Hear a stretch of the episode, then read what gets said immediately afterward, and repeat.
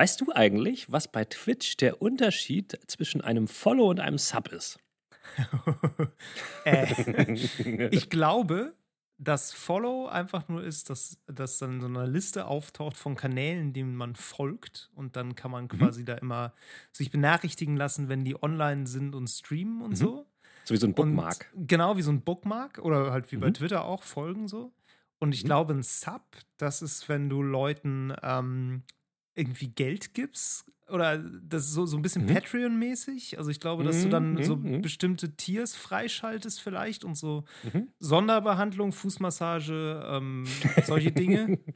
ja, so ähnlich ist es auch. Du kriegst halt dann so, du kriegst so, du kannst so ein Abo quasi dann abschließen. Das zahlst du dann auch sozusagen monatlich an Twitch. Ja. Davon kriegen die dann was ab und ähm, du kriegst dann, glaube ich, so hauptsächlich so Emotes spezielle freigeschaltet für diesen Kanal, den anderen, den die anderen nicht haben. So. Ja, okay. Und das ähm, stellen ähm, quasi die Leute ein, die den Kanal haben, was du dann Genau, ah. genau, ja. Ich habe mir nämlich gedacht, weil, weil du hast ja immer die geilen Eröffnungsfragen und mir fallen manchmal nicht so richtig coole ein. Deswegen dachte ich, gewöhne ich mir jetzt an, die ab und zu mal einfach so Quizfragen zu stellen. Ja, sehr gut. Ganz witzig. Das ist, wenn man ich das, hab, wie ich Wer so, Millionär demnächst mit vier Antwortmöglichkeiten und ich, ich habe sogar noch einen, jemanden an. Ich habe ich hab noch eine, folgende. Oh nämlich, Gott, ähm, was, willst du nicht lieber nächste Folge auch noch? nee, nee, pass auf. Was ist denn bei Twitch der Unterschied zwischen einem Affiliate und einem Partner? Oh Gott. Äh, warte mal. Affiliate ist ja immer so ein bisschen, wenn du noch so ein Drittding mit drin hast, so, äh, wo du dann hinlinkst und dann kriegst du von denen irgendwie was. Und ja, das ist Partner, bei Amazon und so, ja. Ja, und also Partner ist vielleicht so direkt von Twitch und Affiliate ist irgendwie eher so, so die Stufe drunter. Ich ja, weiß das, es nicht das, so genau. Das ist, das wusste ich auch nicht so genau. Ich habe nochmal extra nachgeguckt. Das ist quasi tatsächlich nicht mehr sehr weit auseinander. Früher gab es halt nur die Partner. Dann haben sie irgendwann gesagt, weil das so schwer ist, Partner zu werden, machen sie noch eine Stufe drunter. Aha. Jetzt hat sich das aber mit der Zeit so eingebürgert, dass sich die äh, Stufen, also es hat sich aneinander angenähert. Ja. Ähm, früher war das so, dass die Affiliates nicht so richtig Geld verdient haben, sondern nur die Partner. Jetzt verdienen aber die Affiliates auch Geld und es unterscheidet sich eigentlich nur noch so minimal, also in so ein paar Details. Aber ähm, das können vielleicht ja sogar uns auch eher irgendwelche Hörer beantworten. Wir wollen ja heute ein bisschen sprechen über äh, dieses ganze Livestreaming-Influencer-Ding im Gaming. Und ja, total. wie das alles äh, auch die Spielekultur und Spieleherstellung so ein bisschen beeinflusst hat. Das ist heute so unser Thema, so ein Richtig. bisschen in der Folge. Richtig. Was haben wir denn heute? 37? Ich glaube ja. Oh, krass. So lang schon. Das wäre jetzt peinlich, wenn das nicht stimmt. Das stimmt, das stimmt. Gucken wir mal. äh, ja, und man merkt auch, also Mero ist da deutlich mehr drin als ich. Ähm, ich bin naja. so ziemlich, also Noob und Nuber vielleicht, sagen wir es mal so. Ich bin eher Nuber. ähm, das, äh, genau, also das ganze Thema ist an mir nicht vorbeigegangen, aber ich bin nicht so der wahnsinns regelmäßige Zuschauer und auch erst mhm. recht nicht selber Streamer, aber Trotzdem beschäftigt mich das natürlich äh, schon rein beruflich und dich natürlich noch mehr. Und du bist aber ja noch ein bisschen mehr drin als ich, glaube ich. Und ich glaube, da äh, reden wir später mal drüber, was das eigentlich ja. so mit sich gebracht hat und vielleicht auch mhm, noch mit mhm. sich bringt. Ja, machen genau. wir.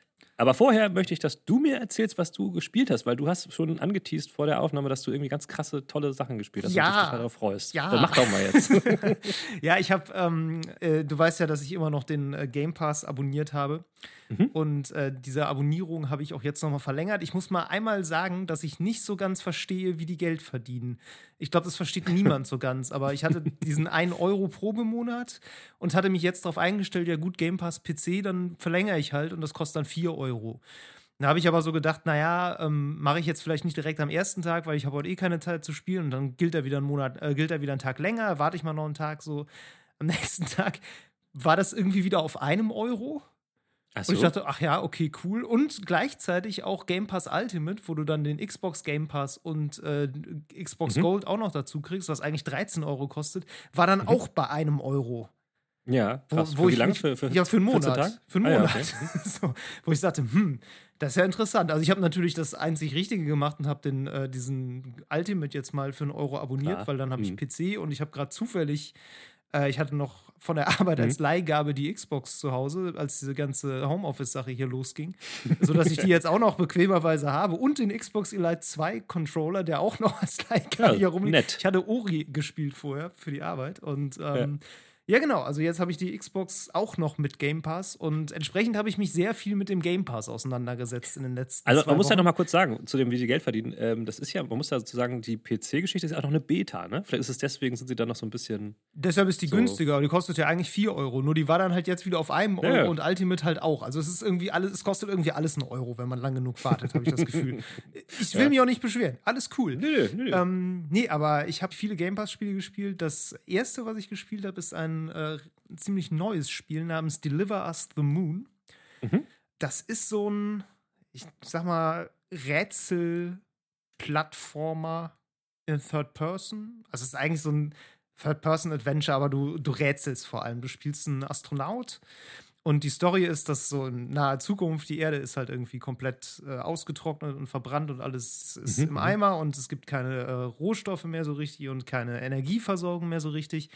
Und äh, was machen die Leute? Ähm, die fliegen auf den Mond, bauen einen Mondaufzug, also so eine Okay. Raumstation, die quasi über der Erde im Orbit kreist und da ist dann so ein Kabel gespannt bis zum Boden.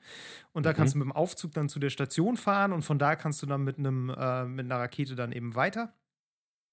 Oder was so? Nee, ich glaube, nee, der Aufzug ist auf dem Mond. So, du musst zur Raumstation fliegen und kommst dann mit dem Aufzug auf den Mond. So.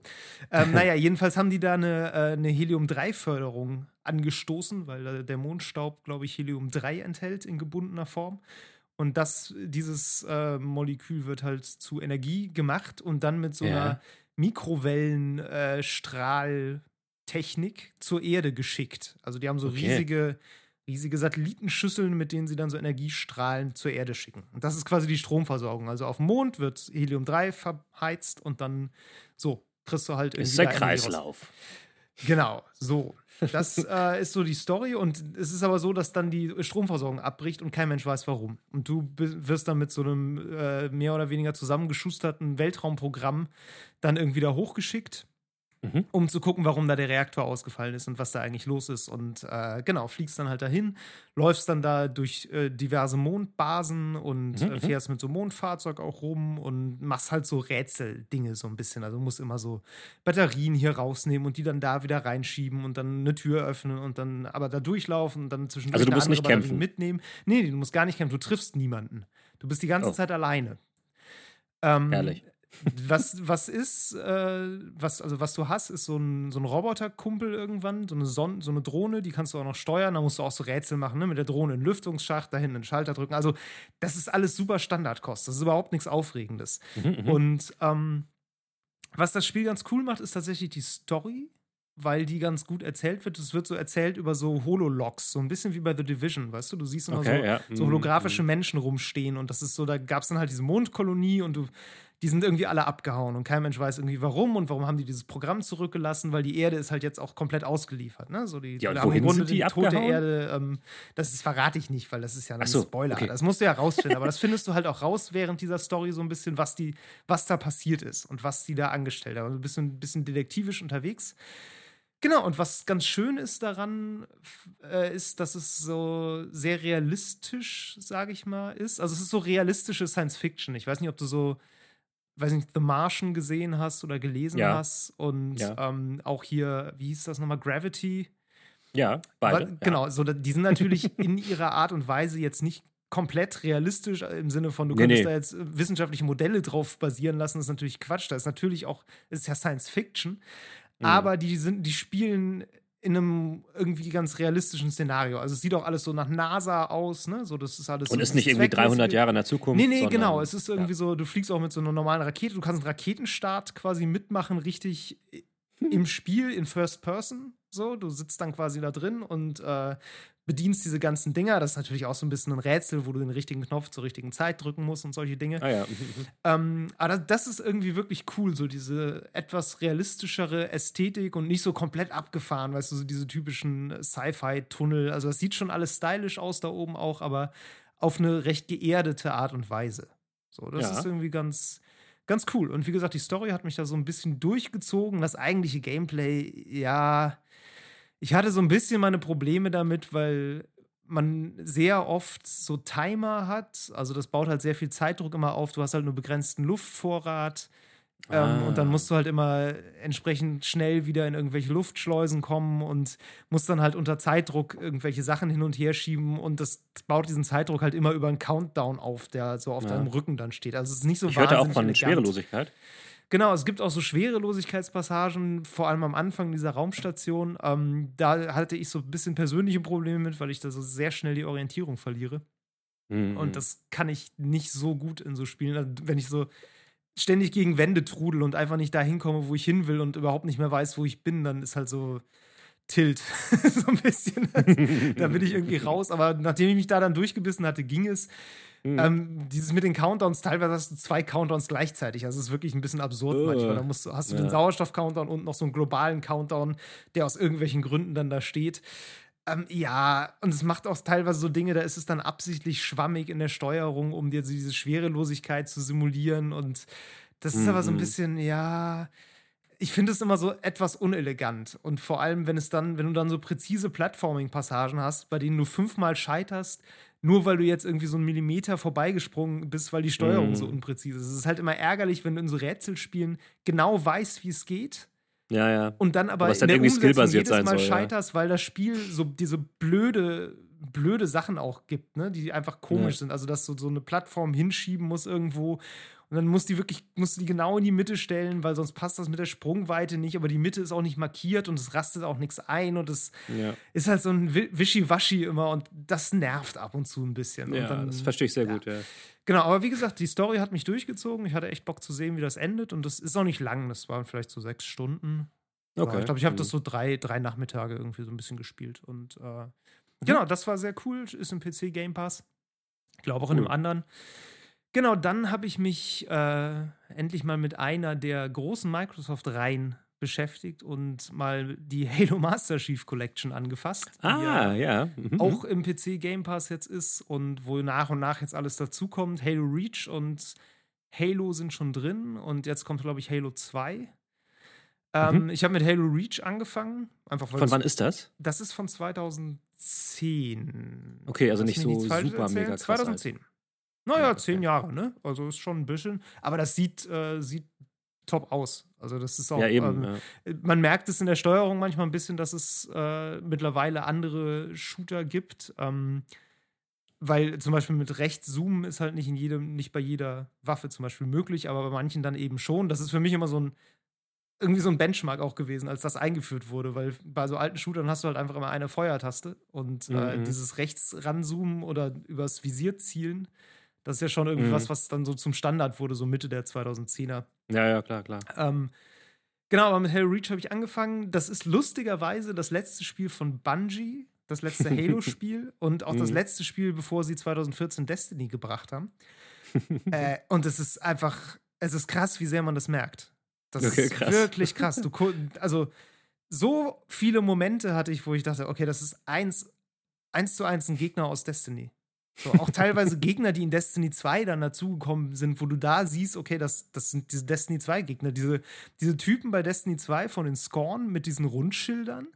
Weißt ja. du, die, die, die haben ja. so einen nervigen Schild, mit dem sie immer blocken, aber jetzt nicht, nicht diese großen Schilde, sondern die mit den kleinen, wo du so ein bisschen drüber oder drunter zielen musst ey, bei Hello Reach gibt es eins zu eins solche Typen, die halt auch so ein Schild haben, wo, wo an der linken Seite, wo die, oder an der rechten, wo die durchschießen, ist ein so eine Lücke drin. Da musst du quasi durchtreffen. So. Und auch so die ganzen Waffen und äh, wie die funktionieren, das ist eins zu eins Destiny. Also es ist wirklich, wirklich krass, wie sehr man das merkt. Kann ich echt nur empfehlen, wenn man die Genese von Destiny verstehen möchte. Ähm, ist faszinierend. Äh, ansonsten cooles Spiel. So, also okay. hat Spaß gemacht, habe ich auch relativ fix irgendwie durchgespielt. Ich merke bei sowas immer, ich, ich spiele sowas, glaube ich, ganz anders als extrem viele andere Leute. Oder ich, vielleicht habe ich auch einfach nicht so, nicht so viel Zeit und Geduld. Also, mhm. ich habe das auf normal angefangen, habe es dann relativ schnell einfach auf einfach runtergestellt, weil ich halt einfach durch die Story durchkommen wollte. Aber ja, ja, dann siehst du halt so, du hast halt noch drei, drei Schwierigkeitsmodi da drüber und dann kannst du noch so verschiedene Modifikatoren anschalten, die das halt noch schwerer machen. Und ich denke immer so, Wer will das? Warum? warum?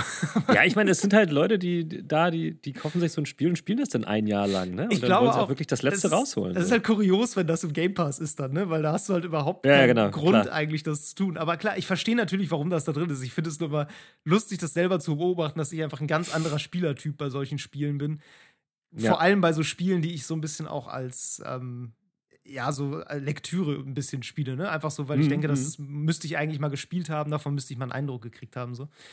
Ähm, nee, genau. Also Halo Reach, ähm, cooler Shooter, schön erzählt, äh, sehr anders erzählt als so andere, viele andere Shooter, würde ich sagen. Also mhm. ist, ich weiß nicht, weißt du, worum es geht? Ey, ich habe hab halt die ersten beiden Halos äh, damals äh, auf, der, auf der OG Xbox gespielt. Ja. Oder zumindest das erste. Ich weiß gar nicht, ob das zweite auch auf der OG Xbox war oder auf der nächsten. Ähm, und danach habe ich kein Halo mehr gespielt, so richtig, muss ich sagen. Okay. Also, ja, es ist ein Prequel zu Halo. Ah, also spielt okay. davor. Du spielst auch nicht mhm. den Master Chief, sondern so einen anderen Typen in so einer ähnlichen Rüstung. Mhm. Ähm, du spielst in so einem Team und äh, die Story ist, dass du auf diesem Planeten Reach bist und der wird halt von Aliens angegriffen. Und, auch von dieser äh, Allianz oder von noch anderen? Die heißen Covenant auf, in dem Spiel. Ich also, ja, ich weiß nicht. Wahrscheinlich sind das die gleichen, ja. Wie gesagt, ich bin da echt Neuling. Ich werde jetzt mal gucken, ob ich Halo 1 dann jetzt das nächste Mal dranhänge. Aber du wirst, dieser Planet wird halt angegriffen und äh, du musst halt irgendwie versuchen, diese Invasion zurückzuschlagen. Immer und nach und nach zeichnet sich aber ab, dass du das halt nicht schaffst. Und dann versuchst du es irgendwie und du schaffst auch, hast auch so Erfolge zwischendurch, aber dann wird halt immer wieder, gibt es immer wieder einen Rückschlag. Und es ist halt am Ende einfach klar, du kannst es nicht schaffen. Du mhm. musst einfach scheitern. Und äh, das endet dann damit, dass du eine sehr wichtige Figur aus dem Halo-Universum, die sogar ich kenne, dann retten musst. Und das ist quasi dann das Happy End, dass du das halt schaffst. Aber du selber scheiterst halt wirklich an diesem Unterfangen und dieser Planet wird halt komplett überrannt. Okay. Und die letzte Mission, die ist auch richtig krass. Ähm, die, da stirbst du halt einfach. Dein ganzes Team ist schon tot. Und du selber bist halt am Ende wirklich alleine noch auf diesem Planeten um dich rum nur diese Aliens und das, die letzte Mission ist einfach nur, überlebst, solange du kannst. Okay. Und je, das ist auch krass, weil wenn du dann getroffen wirst, kriegt dein Helm auch so Einschusslöcher und du wirst immer irgendwie, fängst an zu, zu ähm, wie ist das Wort? Taumeln? Ja, zu taumeln so ein bisschen und zu stöhnen so. Und okay. äh, ja, und irgendwann bist du halt einfach du hast auch irgendwann keine Munition mehr und dann ist halt vorbei. Und dann wirst, siehst du halt noch, wie die Aliens dich halt irgendwie platt machen. Und dann. Und dann äh, kommt der Abspann, oder wie? Genau, dann kommt der Abspann. Also die letzte Mission ist wirklich so, du, die, die läuft, bis du stirbst. so. ähm, also sehr faszinierende Erzähldinge drin teilweise. Mhm. Und was mich sehr ähm, überrascht hat und wo ich ein bisschen schade bin, äh, schade drum ich habe heute echt Wortfindungsstörungen. Wo ich es ein bisschen schade finde, so ist das Wort, dass äh, Bungie das in Destiny nicht mehr macht, aus irgendwelchen Gründen, ist, dass es keine Raumschlachten gibt. Weil die Raumschlachten, Raumschlachten in dem Spiel sind richtig geil. Äh, Gab es die in den vorigen Halos schon? Nee, ne? Ich weiß es nicht, aber was, was, wie sieht das denn ein, aus? Es gibt ein, zwei Missionen, wo du so, einen kleinen, äh, so ein kleines Raumschiff fliegst, so ein Raumjäger halt, so in, aus der Third-Person-Perspektive. Mhm. Und du weißt ja, was ich von der Fahrzeugsteuerung in Destiny halte. Die ist eine mhm. absolute mhm. Katastrophe, meiner mhm. Meinung nach. Die ist auch in Halo Reach, finde ich, eine absolute Katastrophe. Also da Autos zu steuern, fühlt sich überhaupt nicht an, als würde man ein Auto steuern, sondern irgendwie, als würde man, weiß ich nicht, ein Pub Pappteil durch die Gegend pusten. ähm, und die Raumschiffsteuerung ist aber richtig der, richtig der Hammer. Die fühlt sich gewichtig an. Das macht total Bock, da irgendwie sich in, in so Kurven zu legen. Dieses, so, diese typischen äh, Dogfight-Verfolgungsjagden. Das ist total cool. Also ich weiß, okay. ich bin wirklich ein bisschen traurig, dass es in Destiny sowas nicht gibt. Hm, das, interessant. Also ich habe das gespielt und dachte, das ist der Hammer. Das ist, warum gibt, warum nicht? Das ist das, ist das Geilste fast am ganzen Spiel. Also die eigentlichen Ego-Shooter-Passagen sind echt gut und du merkst halt wirklich, dass die wissen, wie man einen guten Ego-Shooter macht. Mhm, mh. Aber damit habe ich überhaupt nicht gerechnet, dass die, die Raumschiff-Passagen so cool sind. Ich stelle mir das jetzt gerade ein bisschen so vor wie bei ähm, Battlefront 2, Star Wars. Genau, genau. Hat mich wirklich ist vom Niveau okay. her auch daran erinnert. Battlefront 2 hat ja auch nicht den besten Ruf, ist mittlerweile natürlich ein ganz anderes Spiel und wahrscheinlich echt gut. Hatte aber schon mhm. zum Release tatsächlich wirklich gute Raumschlachten. Das muss man mhm. echt sagen. Die waren ja, der eben. Hammer. Die waren wirklich gut. Genau, ja. und die sind auch jetzt, äh, jetzt hier echt, äh, echt gut. Also du, du merkst es ja immer, wenn es sich irgendwie weißt du, wenn, es, wenn sich die Steuerung als passend zu dem Gefährt anfühlt, wenn es mm, irgendwie mm, gewichtig mm. ist, wenn es so im richtigen Verhältnis auch so ein bisschen nachzieht, das ist ja auch was, was Anthem irgendwie ganz gut konnte. So diese, diese Flugsteuerung dieser Mac-Suits, die halt auch sehr mhm. unterschiedlich war, je nachdem, ob du einen schweren oder einen leichten Mac-Suit hattest. Ähm, wie die sich bewegt haben, wie die in Kurven gegangen sind und sowas. Das, ja. äh, das ist echt gut. Absolut. Also ja, ich weiß Hey, es. Ich Halo weiß nicht, Infinite los ist im Anflug, mal sehen.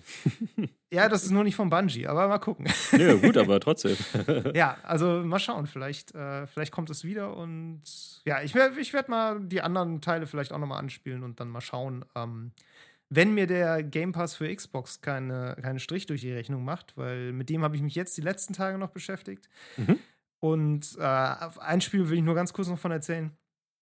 Da habe ich jetzt auch noch nicht so lange gespielt. Das ist Remnant from the Ashes. Ich weiß nicht, Ah, okay. Ja, da habe ich schon von gelesen, ja, ja. Ja, hatte ich auch von gelesen. Ähm, Dark Souls mit Schusswaffen wurde es Mhm. irgendwie häufig genannt. Ist auch was dran. Also ähm, von der ganzen Struktur her, so mit Leuchtfeuern, wo du dann, äh, ne, das kennst du ja. Ja. Checkpoints und dann, wenn du stirbst, kommst du dann wieder zurück und die Gegner sind wieder da und wenn du speicherst auch und du füllst da deine Energie auf und sowas. Aber halt nicht mit Nahkampffokus, sondern wirklich mit krassem Fernkampffokus. Also ich spiele jetzt so eine Jägerin, die hat irgendwie eine Pistole und so ein, äh, so ein Jagdgewehr und aber halt auch noch so ein Schwert. Mhm. Und du hast halt noch eine Ausweichrolle. Genau, aber im Grunde ist das ansonsten ziemliches Souls-like Gameplay. Äh, aber bockt total. Also ich bin ja sonst nicht so ein wahnsinniger Fan davon. Ich merke Mhm. auch jetzt, dass es relativ schnell mit der Schwierigkeit anzieht. Das weiß ich auch noch nicht, wie lange ich da Bock drauf habe. Aber Mhm. bisher ähm, spielt es sich auch einfach echt gut. Also es ist ja Okay. keine so super krasse Riesenproduktion. Sieht auch so ein bisschen nach so einem Double-A-Titel aus. Mhm. Hat aber eine gute Ästhetik, die das ganz gut ein, ähm, auffängt. Also es ist so ein bisschen postapokalyptisch, erinnert so leicht an Fallout, finde ich. Du läufst auch viel durch so U-Bahn-Tunnel und sowas am Anfang.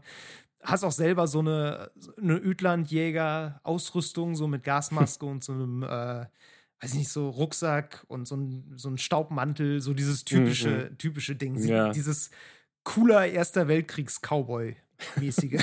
so, das ist so ungefähr die Ästhetik. Viel Leder, viel Stoff und. Ein bisschen äh, genau. Steampunky? Ja, weniger, weniger Messing. Aber äh, Okay. abgesehen davon, ja. Okay. genau, also äh, ja, und das bockt echt ziemlich. Also es hat eine sehr gute, sehr gutes Waffengefühl so. Ähm, Mhm. Auch ein sehr gutes Waffen-Sounddesign. Also, was Dark Souls ja wirklich auch hat, ist so dieses sehr gewichtige Schwertschlagen, so, dass sich schwere Ja. Schwerter halt auch wirklich nach, nach Gewicht anfühlen. Und das hast du hier auch. Also eine, ein Gewehr, was halt richtig knallt, fühlt sich halt auch an wie eins. Also es macht Okay. es macht gut Puff und es fallen viele Bäume um.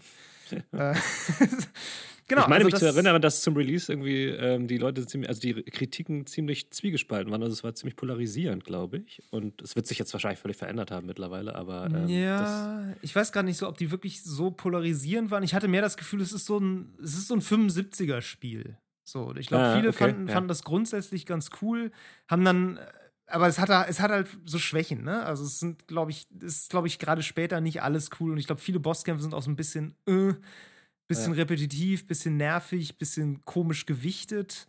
Hm. Ähm, das sind, glaube ich, so, so Dinge, die halt einfach so mit Balancing was zu tun haben.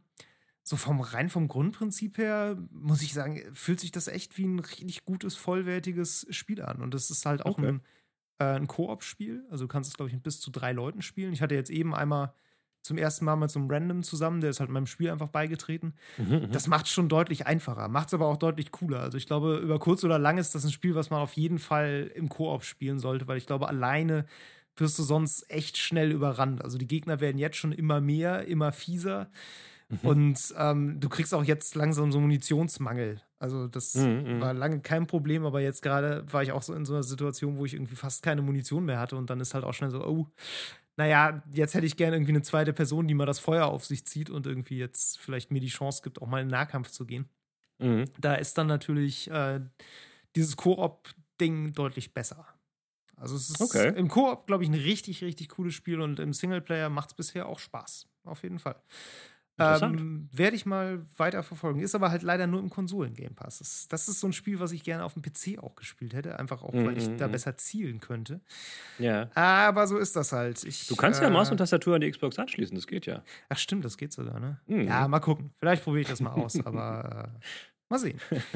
Genau, also das äh, ist ein, ein Auszug, sage ich mal, aus dem, was ich ähm, aus dem Xbox Game Pass so gespielt habe diese Woche. ähm, genau. Wie sieht es denn bei dir aus? Ja, interessant. Also ich glaube, das wird dieses Mal echt Microsoft-lastig, weil ähm, die Themen, die ich mir jetzt überlegt habe ähm, für das äh, Gespielsegment, haben auch alle krass was mit Microsoft zu tun.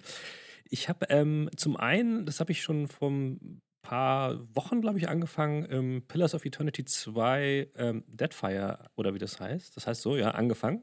Mhm. Klassisches ähm, ja, Rollenspiel, wie man es von ganz früher kennt. So ein bisschen von Draufsichtmäßig. Ähm, und äh, so äh, kann man, man kann die Kamera mittlerweile auch drehen und so. Äh, nee, kann man gar nicht. Das stimmt gar nicht. Kann man nicht. Nee, habe ich verwechselt mit ähm, Gears Tactics. Nee, nee, kann man nicht drehen. Da kommt aber von aus, wie ähm, vielen Blickwinkeln man die ganzen Assets rendert. Ne? Ja, ja. Wenn du sie handzeichnest, nee, ist, halt, ist es schwierig mit drehen. Das ist halt wirklich klassisch und das ist halt von Obsidian. Und Obsidian ist ja mittlerweile auch gekauft worden von äh, ja. Microsoft. Ähm, damals war das aber noch nicht so. Das hatten sie tatsächlich sogar gekickstartert. Ähm, und das ist ziemlich gut, wenn man halt auf diese klassischen RPGs steht. Und äh, ich habe das vor Ewigkeiten, als das neu kam, schon mal mir ganz, ganz, ganz kurz angeguckt. Das hat ein Kollege getestet und ich habe hab da nur mal so reingeschnuppert und fand es irgendwie noch nicht so cool. Ähm, aber jetzt hatte ich irgendwie so die richtige Stimmung für sowas ähm, und kam da ganz gut rein so. Äh, das hat tatsächlich aber auch so Funktionen, dass du so ähnlich wie du, glaube ich, bei ähm, Assassin's Creed ähm, Odyssey das auch kannst, deine Schiffscrew parallel so ein bisschen bestückst und äh, auch äh, mit Proviant etc. ausstattest. Das finde ich in diesem Spiel ganz nett, weil es noch so ein kleines bisschen Metagame ähm, eröffnet. Ich habe aber noch keine Seeschlacht gehabt. Die gibt es da nämlich irgendwie auch. Äh, ich habe jetzt vielleicht so fünf, sechs Stunden reingesteckt. Das hat, glaube ich, immens viel. Ich weiß nicht, ich glaube nicht, dass ich das bis zum Ende durchziehen werde, aber für, für, meine Stimmung da war das ganz, ganz gut geeignet. Mal wieder so ein bisschen so ein klassisches Rollenspiel, da hatte ich Bock drauf. Kam ein bisschen daher, weil ich ähm, nicht ähm, die Möglichkeit hatte, ähm, äh, äh, ähm, äh, dieses, wie heißt das von Larian, dieses Mega-Rollenspiel? Äh, na, das hast du auch gespielt. Oh ja, es liegt mir auf der Zunge. Mir ah. nämlich auch gerade. Gott, das kann ich wahr das wollte ich nämlich, Das wollte ich nämlich auch spielen, das wollte ich aber nicht nochmal von vorne anfangen. Das habe ich nämlich auf der PS4 gespielt. Divinity ähm, Original Sin 2.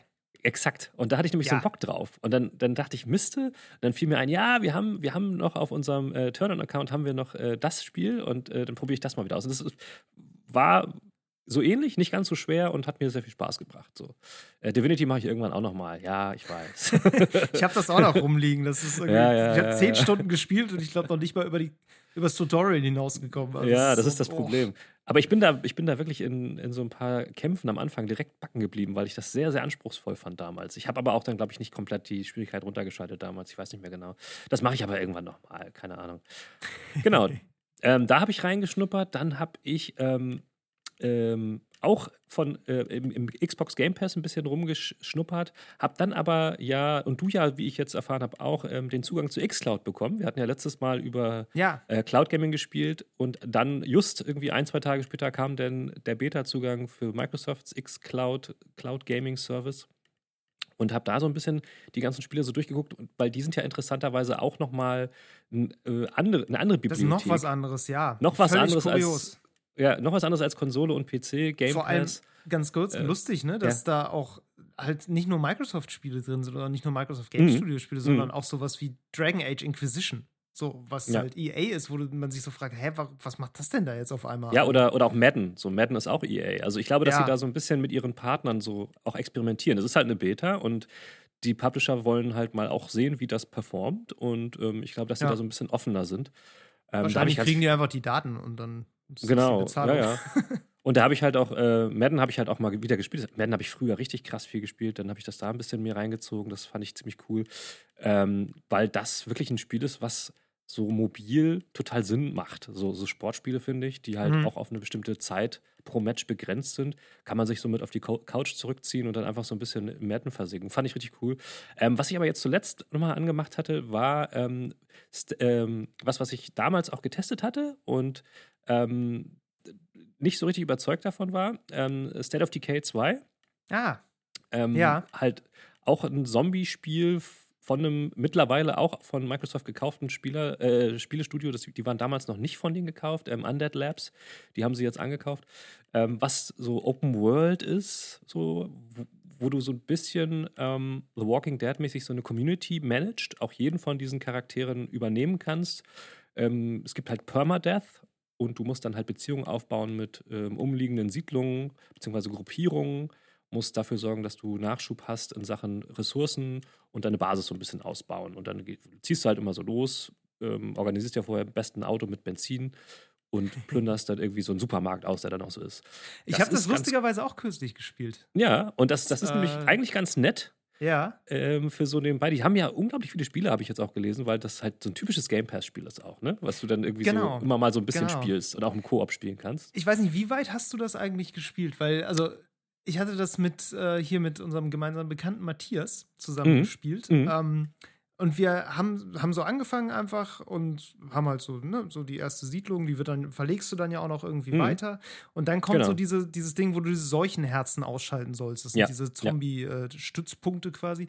Mhm. Ähm, und wir sind dann irgendwann so ein bisschen ausgestiegen, weil sich so abgezeichnet hat, dass nicht so, also es war nicht so ganz klar, hat das Spiel eigentlich Story? Oder ist die Story eigentlich die ganze Zeit dieses Jonglieren von verschiedenen Systemen? Ja. Ähm, das war, das, das war irgendwie ganz okay, aber wir dachten dann mhm. irgendwann so, also wenn es jetzt die ganze Zeit so weitergeht, dass wir immer so kurz vor knapp einfach nur unsere Ressourcen jonglieren und hier so ein bisschen Gedöns machen, ja. das ist so ein bisschen zu wenig. Das war damals auch mein Problem. Ähm, ich glaube, ich bin ungefähr so bis zum gleichen Punkt damals gekommen. Mhm dass das halt, also du spielst es schon ein bisschen um des Spielens willen. Es ist schon so ein bisschen an der Grenze zum äh, Game as a Service. Ne? Also ja. es hat nicht so richtig klassisch eine Kampagne, auch wenn der, auch wenn sie, also das Spiel beginnt mit einer Art von Kampagne. Du suchst dir irgendwie so eine Art ähm, Team aus von, von Spielcharakteren zwei. Kannst du aussuchen, ist es ein Pärchen oder zwei alte Freunde oder Geschwister, sowas. Ja. Geschwister. Und ähm, es fängt dann so ein bisschen mit so einer Art Story an, aber dann geht es ziemlich schnell über diesen Sand, ich will jetzt nicht sagen Sandbox, aber so Open World, äh, einfach Überlebens-Survival-Modus. Ja, genau, aber und einfach so Systeme, die sich gegenseitig genau, beeinflussen. Genau. Also die, die Charaktere haben Beziehungen zueinander, die werden dann irgendwie pissig, genau. wenn es zu wenig zu essen gibt und solche Sachen. Also ja, das, und äh, einer benimmt sich schlecht und dann muss man ihn rausschmeißen oder so, bla bla bla. Genau. Aber wie ich, wie ich halt gehört habe, haben sie jetzt in, mit den DLCs auch noch Story-Content nachgeschoben. Den habe ich jetzt aber auch ja, okay. noch nicht bei meinem neuen äh, äh, Durchgang gesehen. Wie das genau funktioniert, das weiß ich nicht. Mhm. Ähm, was, ich, was mir aber aufgefallen ist, was es nämlich damals auch noch nicht gab, als ich zuerst gespielt habe, waren so, ähm, also so Tutorial-Geschichten. Gab es schon so ganz minimal aber ganz ja. wenig. Und das fand ich damals enorm anstrengend. Dass man da gab es noch weniger Tutorials. Noch weniger, jetzt. genau. Oh und es gab ab und zu mal irgendwie so ein kleines Pop-up hier und da. Aber mittlerweile ist das schon ausgebaut worden. Das finde ich schon ganz gut. Es ist dadurch Krass. zugänglicher geworden. Ich finde es jetzt ähm, immer noch super schwierig, überhaupt zu verstehen, was dieses Spiel von mir will und was wo ist und wie ich ja. welches System handle. Also krass. Das, das, das ist nicht so ganz perfekt, aber ich finde, wenn man so ein bisschen drin ist, dann ist es schon was, wo, wo ich dann immer mal wieder so ein bisschen Bock habe, nochmal noch mal reinzugucken. Ja. Ähm, das haben sie, schon, haben sie schon irgendwie ganz gut hinbekommen. Also ich, ich verstehe schon, warum das seine Spieler hat. So, so ähnlich ja, auch wie halt, so ähnlich halt wie auch Sea of Thieves, was ja auch so ein typischer Titel ist, so der auch ja.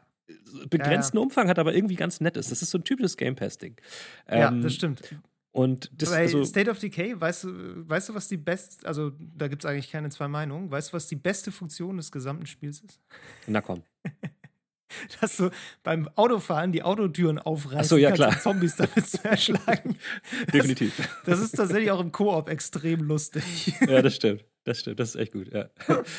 nee, ähm, das gefällt mir aber irgendwie gut. Ich war ja damals sogar, das war eines dieser, dieser bescheuerten ähm, Preview-Events, wo man mich, nicht nach, mich nach London gekarrt hat, wo ich oh dann da Gott. irgendwie ja, hingeflogen bin am Morgen, zurückgeflogen am Abend und äh, in London mit drei Stunden mit dem, vom Fahrer noch vom Flughafen zu diesem Venue und dann war ich aber drei Stunden zu früh, weil der Flug nicht anders ging. Dann hing ich dann noch drei Stunden in der Stadt rum und so ähm, oh. und hab's dann ein bisschen gespielt. Ich bin ich meine, so warst froh, du in der also, Stadt? Als ich da war, war ich bei McLaren in deren Hauptquartier irgendwo ja. am Arsch der Heide. Da war nix und dann saß man da rum.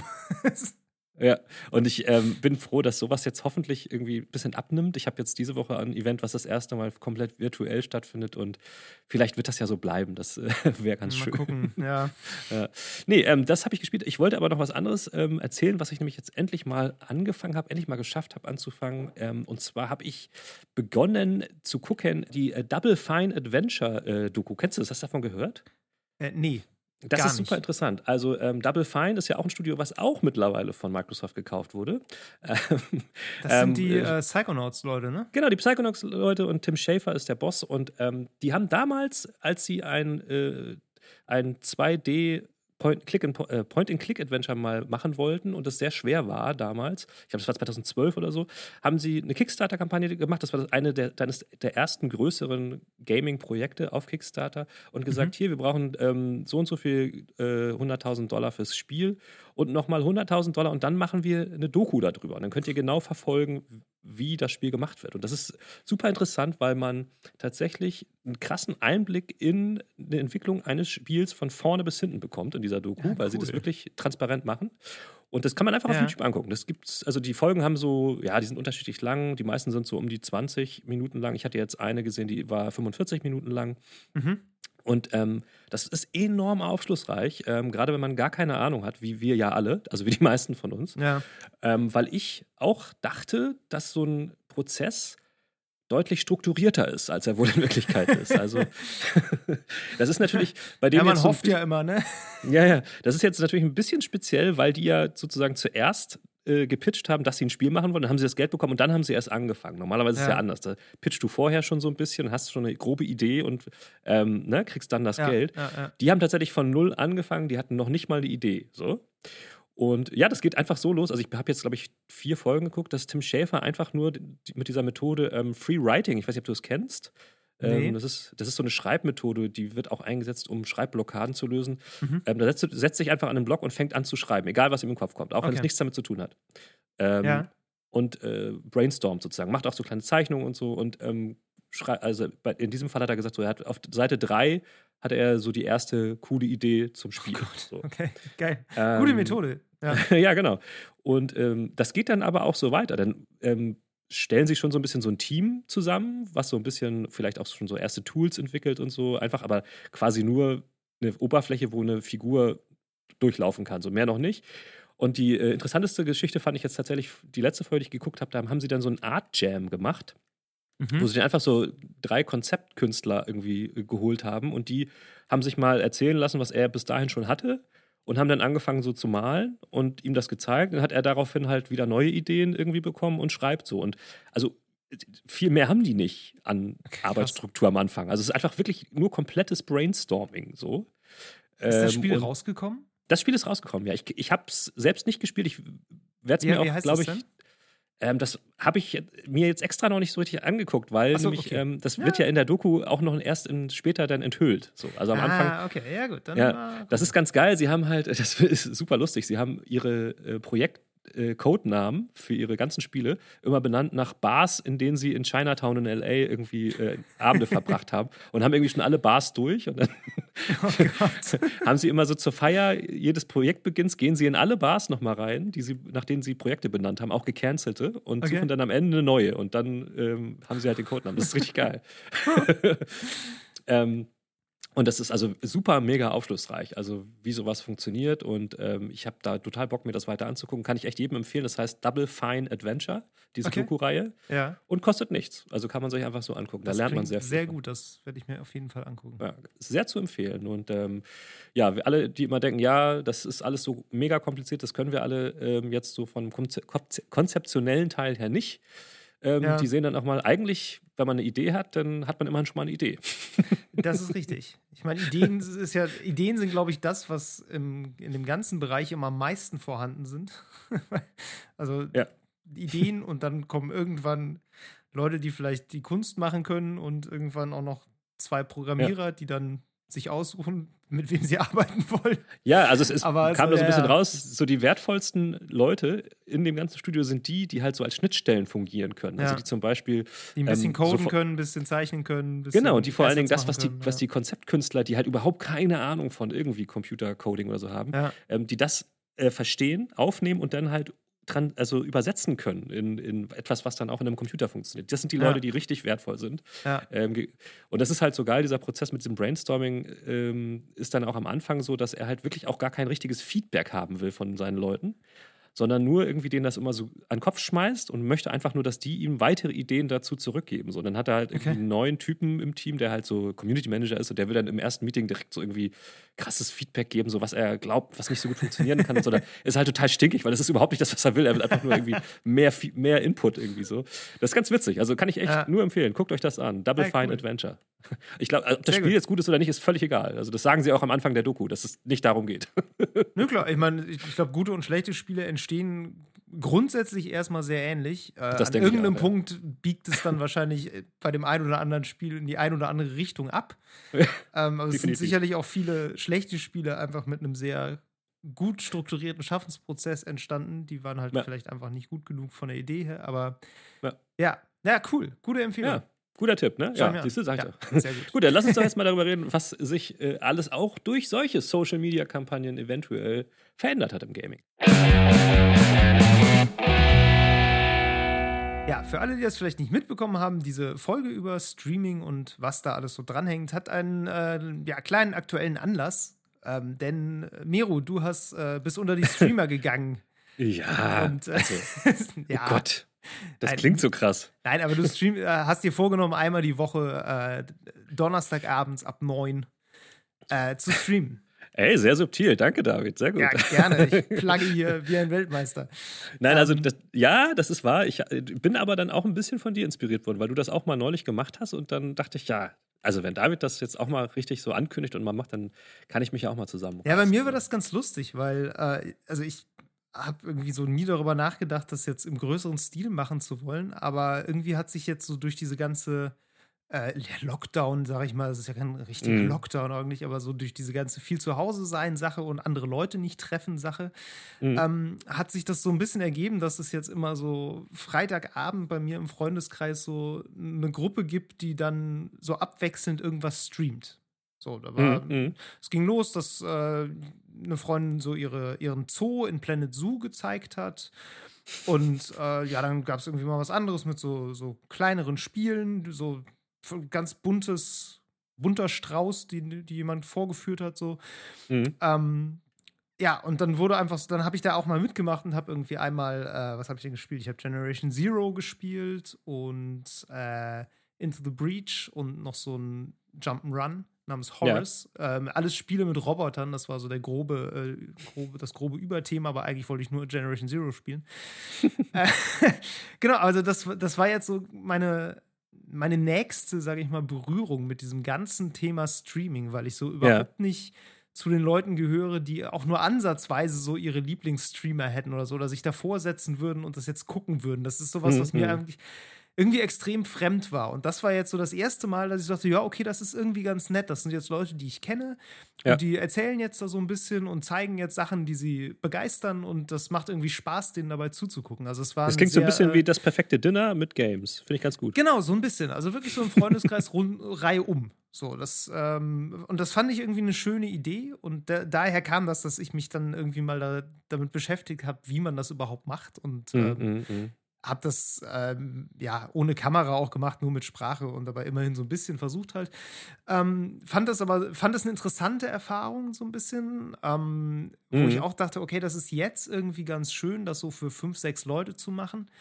Ich glaube, wenn da jetzt, weiß ich nicht, tausend Leute zugucken würden und die ganze Zeit im Chat irgendwas passiert, ich habe da schon gemerkt, so ich bin irgendwie leicht überfordert damit. Also mit dieser Situation ja. auf der einen Seite zu spielen, auf der anderen Seite irgendwie diesen Chat im Auge zu behalten und äh, dann irgendwie ab und zu auch auf Sachen antworten zu müssen. Und das hat so eine seltsame ähm, Asynchronität auch, weil der Chat hm. ja immer so ein bisschen hinter dem ist, was du spielst, aber gleichzeitig dann, dass er erst eingetippt wird und du dann irgendwie noch später wiederum darauf reagierst und zwar mündlich in einer mit weniger Verzögerung. Also es hat so eine ganz komische Ungleichzeitigkeit, die, ja, ja. an die man sich garantiert gewöhnt, die ich aber echt kurios fand. Ähm, ja, ja du, du, hast das ja jetzt irgendwie schon zwei, dreimal gemacht. Ähm, wie waren denn da jetzt so deine ersten Erfahrungen? Also ich, ich habe halt, hab halt immer schon mal früher ab und an mal so ganz spontan irgendwie mal irgendwie was direkt auch von der Playstation teilweise gestreamt und so weiter und so fort. Ähm, und äh, ja,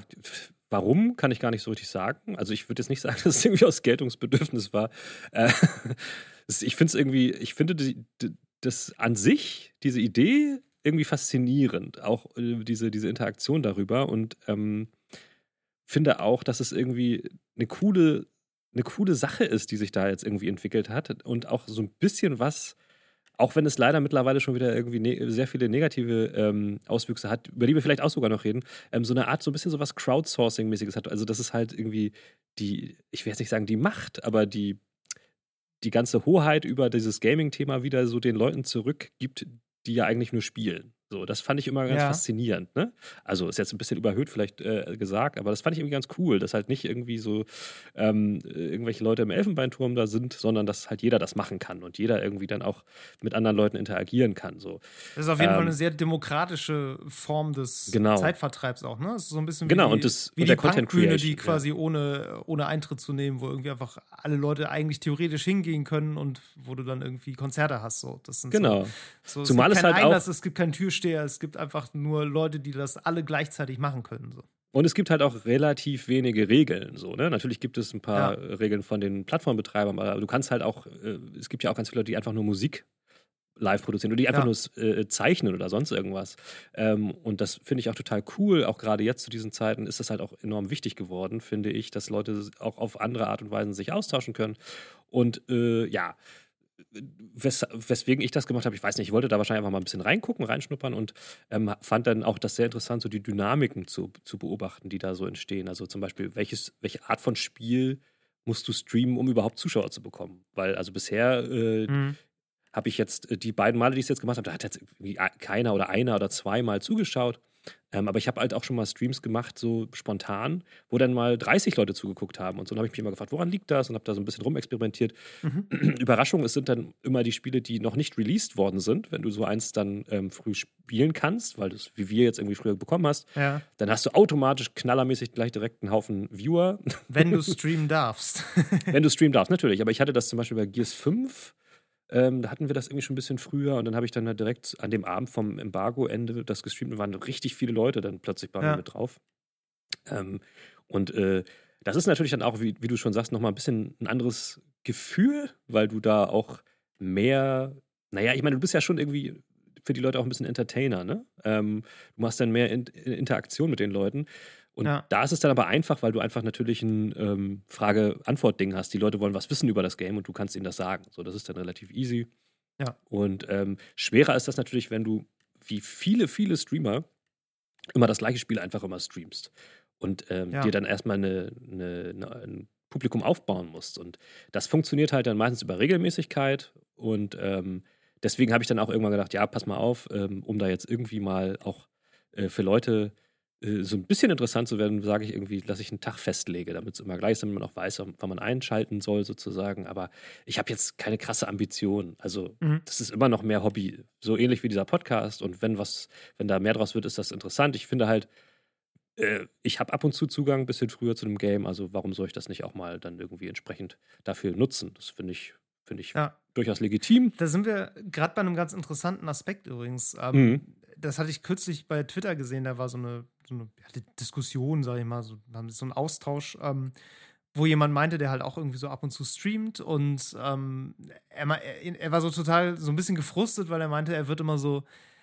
Leute fragen ihn dann immer, ja, wie viel, wie viele Subscriber hast du denn und wie sind mhm. denn deine Viewerzahlen und so. Und er meinte halt, ihm ist das halt voll egal. So, ja. er macht das halt eigentlich nur, genau wie du ja auch, so ein bisschen so aus Hobby, weil ihm das Spaß macht. Und mhm. er hat überhaupt keine großen Ambitionen, da jetzt irgendwie äh, das so zum Nebenberuf zu machen. Und er meinte aber, dass da bei diesen Plattformen ganz großes, ähm, ganz großes Prestige da quasi dahinter ist, diese, ja. das wirklich so äh, beruflich zu machen. Und er meinte, dass viele sich gar nicht vorstellen können, dass es überhaupt jemand einfach nur als Hobby macht. Was mhm, ich sehr mhm. interessant finde, weil ähm, dieses Versprechen als Streamer durchzustarten ist, finde ich, so ein bisschen das neue Rockstar werden. So. Definitiv. So wie ja. du früher immer gedacht hast, du gründest halt eine Band und dann ähm, schreib, machst du ein Album und dann kommst du irgendwie mega groß raus und verdienst irgendwie Millionen und alles ist geil. Ähm, das stimmte nie. So, das nee. stimmte mal in den 70ern eher als in den 2000ern, weil Rockmusik mhm. da irgendwie noch neu war. Und da wurden natürlich mehr Leute gesigned, da wurden aber auch ganz viele Bands sofort wieder fallen gelassen und letztlich äh, weiß nicht, so ein Level von Led Zeppelin oder ACDC oder was der Geier wem, äh, erreichten, haben halt auch damals schon die wenigsten erreicht. Und ich meine, bei Popstars war das jetzt in den 90ern auch nicht viel anders. Ja, aber ähm, ich würde ähm, gerade da eher so die, die Analogie da sehen zu diesen Casting-Show-Dingen. Ja, das auch, du? genau. Das ist eher so das. Sowas, ja. ja. Und Weil die Casting-Shows haben immer das versprochen, dass du berühmt werden kannst, dass jeder berühmt werden kann. So. Ja. Ich finde, dieses Livestreaming ist tatsächlich die Konsequenz daraus. Das ist noch eher das. So ein bisschen, ne? So, das, äh, ich weiß nicht, wie schätzt du das ein? Also, wie, wie groß ist der Anteil von Leuten, die das einfach nur aus Bock machen? Und wie groß ist der Anteil von Leuten, die das wirklich machen, in der Hoffnung, dass sie jetzt da richtig groß rauskommen? Ich glaube schon. Kann man natürlich ich, eh nicht ja. beantworten, ne? Aber nee, kann man nicht. Also ich glaube aber schon, dass sich das mittlerweile kulturell dahin entwickelt hat, dass das das ist, was viele Leute auch sich wünschen, sozusagen äh, beruflich mal irgendwann zu machen. Ich glaube, das ist ja. mittlerweile tatsächlich äh, das geworden, was viele Jugendliche, ich glaube, ich habe das sogar mal gelesen, angeben, wenn, wenn sie nach ihrem Traumberuf gefragt werden. Ja. Ähm, was unrealistisch ist tatsächlich. Was auch ähm, ehrlich gesagt, wenn man sich die Erfahrungsberichte von wirklich bekannten Streamern und Streamerinnen anhört, ja. ähm, kein erstrebenswerter, vollwertiger Hauptberuf ist. Es ist halt auch einfach, es ist halt auch eine scheiß Arbeit, ganz ehrlich. Also es ist wirklich sehr, ja, sehr anstrengend. Und ähm, ich, ich bin sehr gespannt, wo sich das hin weiterentwickelt. Also was dann danach kommt oder was das danach, aber wie sich, wie das auf die nächste Stufe geht, weil ich, es kann ja natürlich nicht jeder davon leben. So. Nein, nein. Es muss ja auch noch Leute geben, die das Ganze bezahlen, also die quasi dann diese ganzen Subs und so weiter ähm, da lassen. Und ähm, ja, das, das, das wird noch spannend zu sehen, wie, wie, wie da, so ähnlich wie mit Castingshows und davor mit, mit Rockbands und so weiter, wie da, wie, wie sich das weiterentwickelt. Das finde ich total ja. spannend. Ähm, so ähnlich ist das ja auch vorher, so der halbe Schritt vorher waren ja, glaube ich, halt eher so YouTuber, die gibt es ja natürlich auch immer noch. Mhm. Aber ähm, das ist ja nochmal eine ganz andere, wie soll man sagen, ganz anderer Berufszweig, die halt den Content eher so so vorproduzieren und, und ne, mit ihren. Das ist so ein bisschen für, für Fernsehen das, was Podcasts für Radio Exakt, sind, ne? genau, ja, so. ja. Und äh, das finde ich super interessant, diese ganze Entwicklung dahinter. Und ich finde es auch interessant, wie jetzt vor allen Dingen in Sachen Gaming, um da mal wieder hin zurückzukommen, ähm, dass auch die ganze Spieleindustrie ähm, also auch zumindest verändert hat. Also ich war ja mal äh, das war letztes Jahr, glaube ich, auf der TwitchCon in Berlin. Das war die erste TwitchCon in Europa. Mhm. Äh, da haben wir ein kleines Video drüber gedreht und habe mich da auch so ein bisschen unterhalten und war da auch, äh, das durften wir eigentlich gar nicht, was wir dann später erfahren haben, in dem, ähm, in dem Backstage-Raum nur für Twitch-Partner drin, sind wir irgendwie so reingelatscht, keiner hat uns kontrolliert. Und da habe ich dann auch, da, da, lief so ein Typ rum, der kam mir irgendwie so ein bisschen komisch vor, weil der sah eindeutig nicht aus wie jemand, der selbst einen Twitch-Kanal hat. Der hatte so eine große Tüte über, äh, über die Schulter und sprach dann irgendwie immer so random irgendwelche Leute an und hat mich dann auch irgendwann angesprochen. Das war einer von ähm, dem Entwickler von ähm, äh, Warhammer Vermintide 2. Ja. Und der hat den Leuten dann, einfach, also den Partnern, halt ein bisschen Smalltalk irgendwie äh, mit denen gemacht, hat denen ähm, so ein Geschenk in die Hand gedrückt und halt eine Visitenkarte von ihm, wo auf der Rückseite der Code drauf war für das Spiel. Ah, ja. Weil für die, für die äh, Studios ist das ein enorm wichtiger Zugang zu Publikum. Ja, ja. Ähm, dass so ein Spiel gestreamt wird, ist für die heute viel, viel, viel, viel, viel wichtiger und ähm, hat einen höheren Stellenwert als meinetwegen irgendwelche Reviews in Magazinen oder sonst irgendwas, weil sie ja. einfach da halt gratis ähm, viel Kontakte generieren können mit, mit potenziellen Käufern. Ja. Ähm, Wir haben da ja auch schon mal drüber gesprochen, über den äh, Bedeutungsverfall des äh, Journalismus in der, äh, in, der, ähm, in, dem, in der Hinsicht und ja. Äh, der Wichtigkeit von Streamern. Das ist Folge 10. Also wer sich das anhören möchte, kann das da auch nochmal ausführlich tun. Genau, und da habe ich ja auch auf der gleichen TwitchCon habe ich auch den Daniel von äh, dem Entwicklerstudio kennengelernt, die dieses ähm, Lonely Mountain Downhill äh, Spiel in Berlin gemacht haben, was mittlerweile mhm. auch im Game Pass übrigens drin ist. Und ähm, der hat mir halt auch gesagt, die haben quasi hauptsächlich diesen Messestand auf der TwitchCon gebucht, was nicht günstig war, um halt mit potenziellen Streamern in Kontakt zu kommen, die das dann vielleicht mal streamen. So, ne? ja. ähm, und das, das ist was, was es früher nicht gab. Das ist für viele ähm, Studios, glaube ich, einfacher mittlerweile als zu hoffen, dass irgendwie eine GameStar oder sonst irgendein Magazin ähm, sich überlegt, eine Review darüber zu schreiben, sowas. Ja. Äh, kannst du eher noch so ein paar kleinere oder mittelgroße Streamer beschenken und die streamen das dann. Dann hast du gleich viel mehr von. Das finde ich sehr interessant, dass ich das, also dass da auch, wie gesagt, diese, diese Art von Macht, dieser Einfluss dann an die Leute zurückgeht, also an die, an ja. die Spieler selber. Auch wenn es natürlich auch mit Problemen behaftet sind, weil da oft weniger kritisch berichtet wird, weniger darauf geachtet wird, dass man halt jetzt nicht sich von Geschenken groß beeinflussen lassen darf, etc. pp. Naja, was heißt Probleme, ne? Für Publisher ist das ja, also ist ja super. Also, ja, für das, ja. also aus, aus Sicht eines äh, idealerweise kritischen Journalismus ist es natürlich problematisch so. Aber ähm, für, die, für diejenigen, die die Codes verschenken und für die ist das ja absolut für die ist perfekt. perfekt. Unkritisch. Aber für die Kunden Leute, halt. Die das spielen, ja. Hm. Klar, das ist schwieriger, absolut.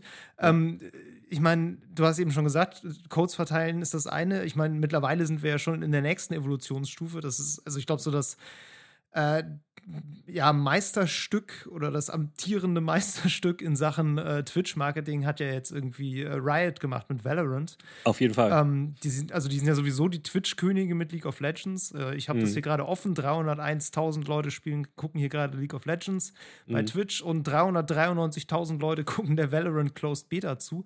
Ja. Und, ein ähm, Spiel, was noch nicht mal raus ist. Sozusagen. Genau, ein Spiel, was gerade jetzt in der Testversion raus ist, einem äh, ja, so Counter-Strike-mäßigen Ego-Shooter. Und die haben es halt einfach ja so gemacht, wenn du einen Code für die Closed Beta haben willst, musst du einfach Streams bei, bei Twitch gucken von Leuten, die dieses Spiel spielen. Mhm. Und dann kriegst du, wenn du da eingeloggt bist und äh, mit deinem Konto das verknüpft hast, dein Twitch-Konto, dann hast du die Chance auf diese sogenannten Twitch-Drops. Also da kriegst du dann einfach irgendwann eine Benachrichtigung, ja, hier, du bist jetzt auch zugelassen äh, für die Beta. Genau. Also wenn du spielen willst, musst du es gucken. Und das ist halt, also Genial. In seiner Einfachheit eigentlich genial, weil das ist ja das Interessante an Twitch. Die messen ja nicht, ob jetzt ein, ein Streamer möglichst viele Leute hat, das misst es auch, aber eben nicht auf der großen Hauptseite, sondern auf der großen Hauptseite siehst du nur, wie viele Leute gucken diesem Spiel zu und du siehst das Spiel. Und deshalb ja. ist es natürlich total schlau, auch Closed Beta Codes irgendwie an kleinere Leute vielleicht auch zu verschicken. Mhm ähm, weil die natürlich auch irgendwie ein bisschen dazu zu dieser großen Zahl beitragen. Und tatsächlich, Definitiv. ich weiß gar nicht, ob du das mitgekriegt hast, da gab es auch so ein bisschen Beef, ähm, weil es wohl so war, dass du kannst ja irgendwie, diese Twitch-Drops waren erst nur bei einigen Streamern aktiviert, die das halt mhm. gespielt haben. Und dann haben aber ganz viele andere angefangen, auch einfach in ihre Beschreibung reinzuschreiben, dass es bei ihnen auch Twitch-Drops gibt. Und die haben dann das halt auch gespielt. Und das war halt für die Leute total blöd, weil die haben teilweise stundenlang zugeguckt und gehofft, dass ja. sie mal einen Code kriegen und das ist halt einfach nicht passiert. So. Äh. Und daraufhin hat, äh, hat, Riot Games dann irgendwann gesagt, ja, es kriegen, du kriegst jetzt, egal wem du zuguckst, von allen kannst du jetzt Twitch-Drops kriegen, die müssen nur das Spiel spielen.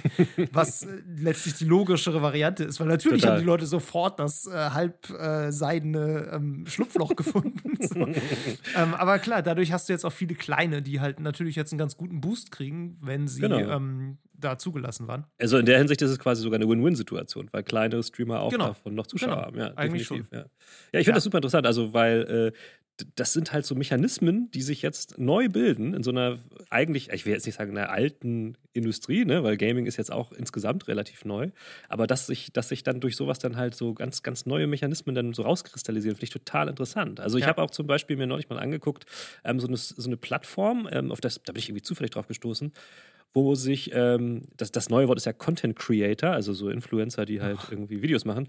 Ähm, da können die sich an, da können die sich halt anmelden und dann können sie halt ihre YouTube oder Twitch oder was auch immer Konten verknüpfen mit ihrem Account dort. Und dann können sich da Spiele-Publisher und Spiele-Studios halt ähm, die Leute auswählen und die fragen, ob sie Lust auf das Spiel haben umsonst und können es dann spielen. Ähm, und kriegen das dann. Was ich ganz interessant finde, ist, dass ich dann gesehen habe, wenn man das tut, also wenn man sich mit seinem YouTube-Kanal zum Beispiel dort anmeldet, ist es so, dass man über die API dieser Plattform kompletten Zugriff auf die gesamten Statistiken seines eigenen Kanals gewährt. Das bedeutet, mhm. die äh, Werbetreibenden bzw. diese Spielepublisher ähm, können genau sehen, was du wann, wie, wie viel äh, äh spielst, streamst und so weiter und so fort und haben die kompletten Zahlen, was sie bei ähm, herkömmlichen Medien, wo sie entweder mal eine Anzeige aufgeben oder irgendwie Geld für ein Editorial zahlen oder sowas, natürlich nicht haben, diese Transparenz an Zahlen. Und das ist natürlich für, für die Hersteller Gold wert, dass sie ja. alle Zahlen direkt äh, sehen können und, ein, und, und niemand sich darum, also niemand nochmal dazwischen steht und sagt, ja, ich, diesen Wert sage ich denen jetzt vielleicht lieber nicht. So. das ist halt ne, mit der Technik ja, halt jetzt äh, alles machbar und das ist super interessant für die.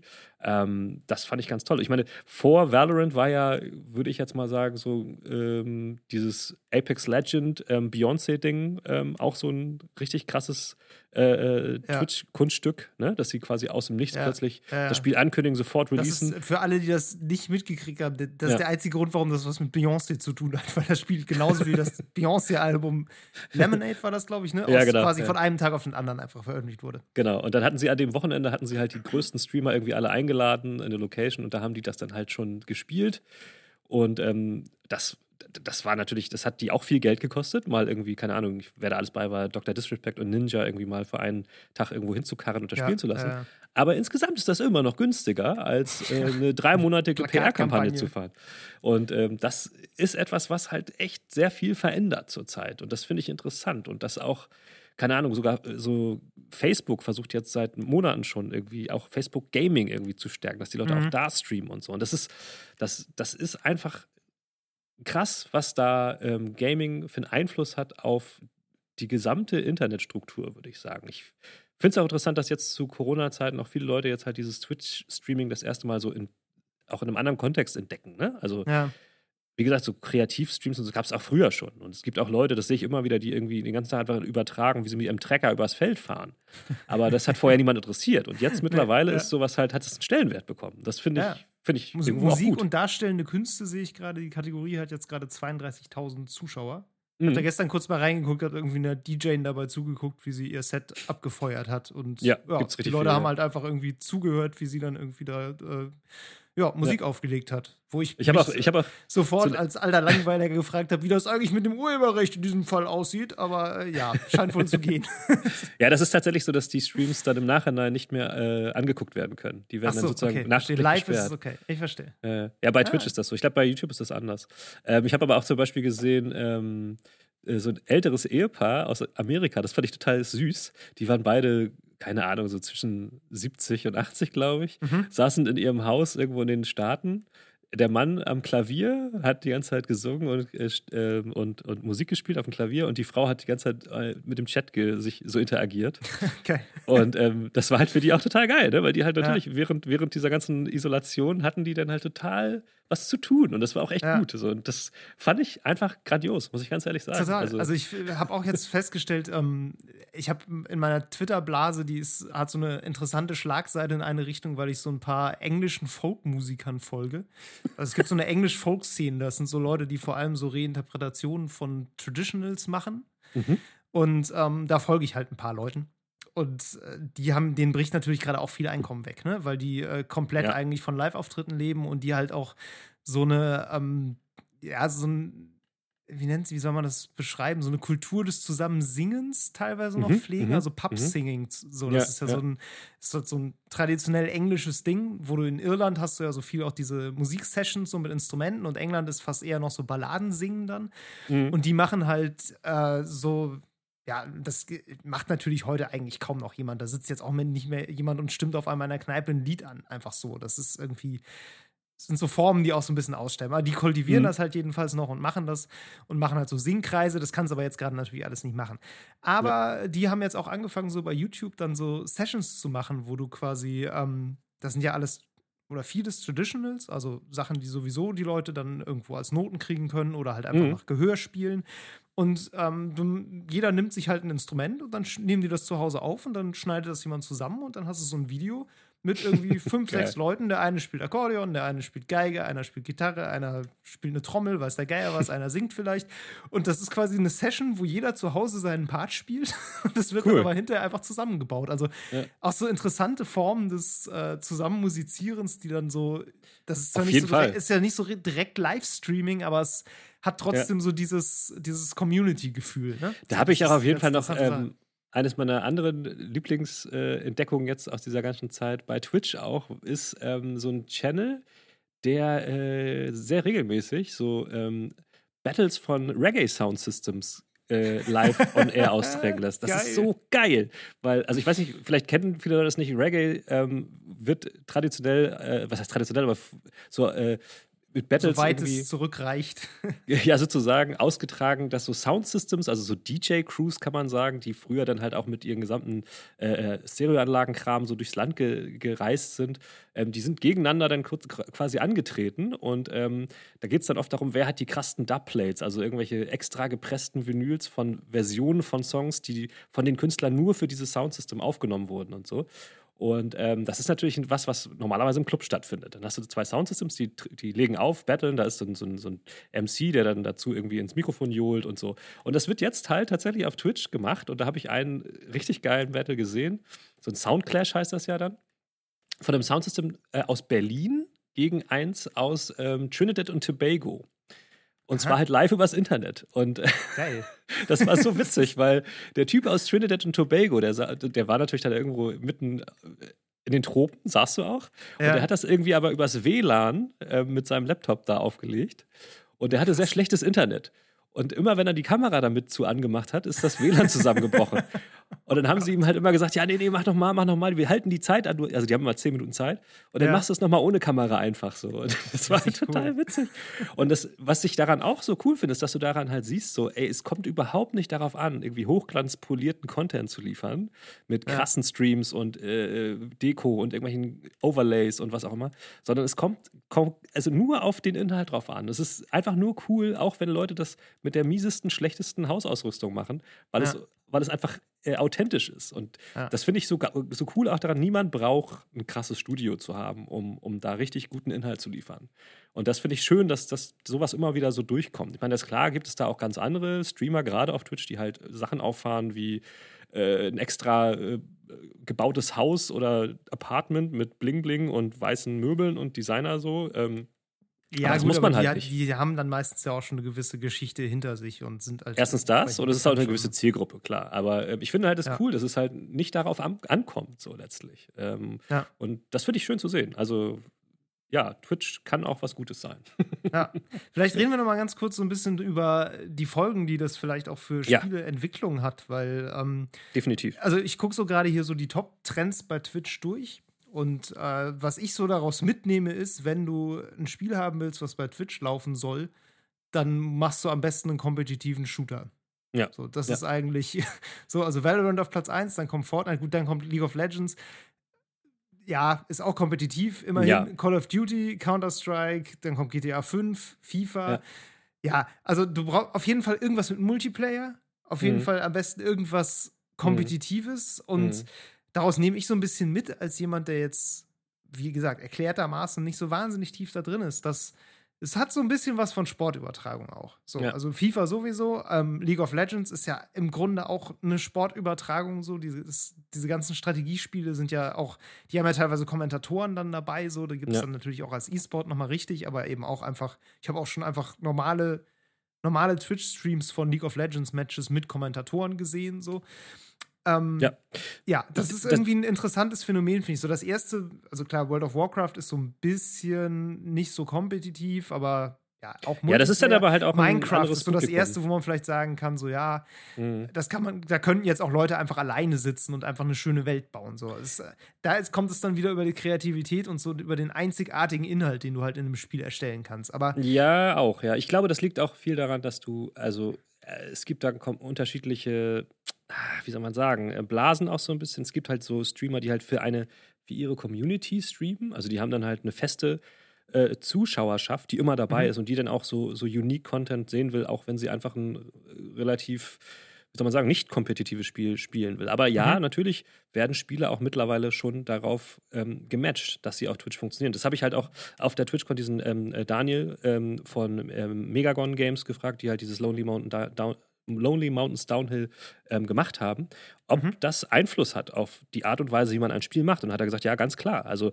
ja. man macht ein Spiel, was sich auch gut angucken lässt und was auch spannend beim Angucken ist. Und bei denen ist das zum Beispiel so, das ist halt ein ähm, Hardcore-Skill-based Game. Ne? Da geht es ja. einfach darum, dass du mit so einem Fahrrad fährst du halt so einen, ähm, fährst halt so einen Berg rum, äh, runter äh, so Downhill mit dem Fahrrad und kannst dann verschiedene Wege, Pfade erkunden an diesem Berg und ähm, das ist halt äh, auch, wie gesagt, sehr skill-based. Du musst halt ähm, mit Balance und mit, ähm, mit Richtungswechsel, mit Tempo arbeiten und sowas. Und das ist was, was man sich angucken kann, weil ein Streamer ähm, das gut kann oder eben schlecht kann.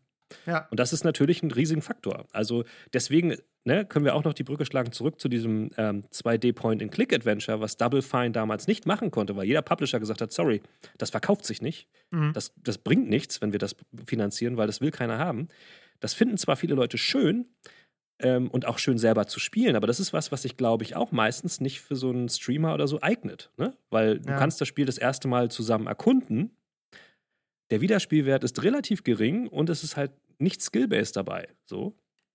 Ja. Und ähm, auch nichts Kompetitives dabei. Also du kannst auch nicht sehen, wie dein äh, Lieblingsinfluencer gegen jemand anderen scheitert oder über jemand anderen triumphiert. Mhm. Und das sind alles so Faktoren, die natürlich ähm, mittlerweile, vor allen Dingen, glaube ich, kleinere Studios, die sich überlegen, was machen wir jetzt, wenn wir überleben wollen, wenn wir halt ähm, unseren Businessplan auf über sechs Monate planen wollen, was machen wir für ein Spiel? Und da ist es, glaube ich, enorm wichtig geworden, ein Spiel zu machen, was sich streamen lässt.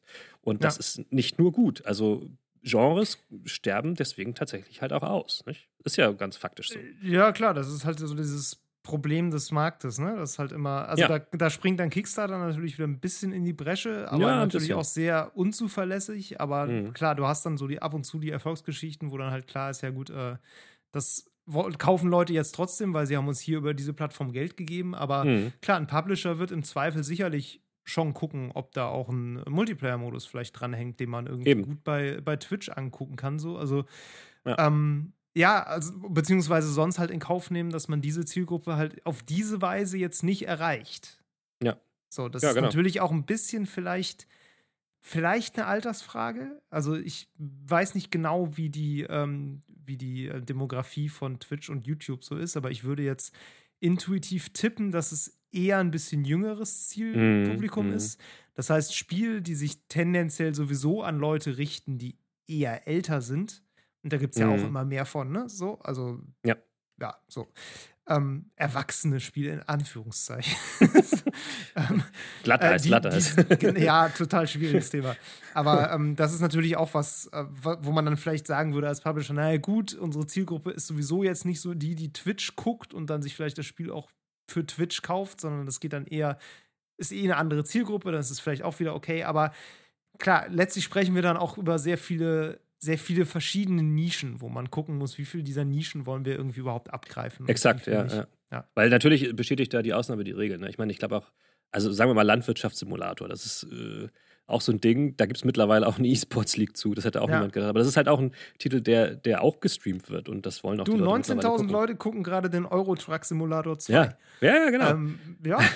und, und das ist natürlich dann auch so eine Dynamik bei Twitch, sind auch immer die Spiele äh, angesagt, die halt neu sind und ich finde es sehr interessant auch zu sehen, dass, ähm, dass, dass auch ähm, sowas wie der Game Pass oder auch ähm, PS Plus krassen, ähm, krassen Einfluss auf diese Twitch-Zahlen immer haben. Wenn ein neues mhm. Spiel mhm. in den Game Pass kommt, wird das natürlich viel öfter gestreamt in dem Moment, weil ja. ähm, die Leute, die, die Streamer, die müssen irgendwas streamen. Die haben jetzt vielleicht gerade nichts aktuell am Laufen.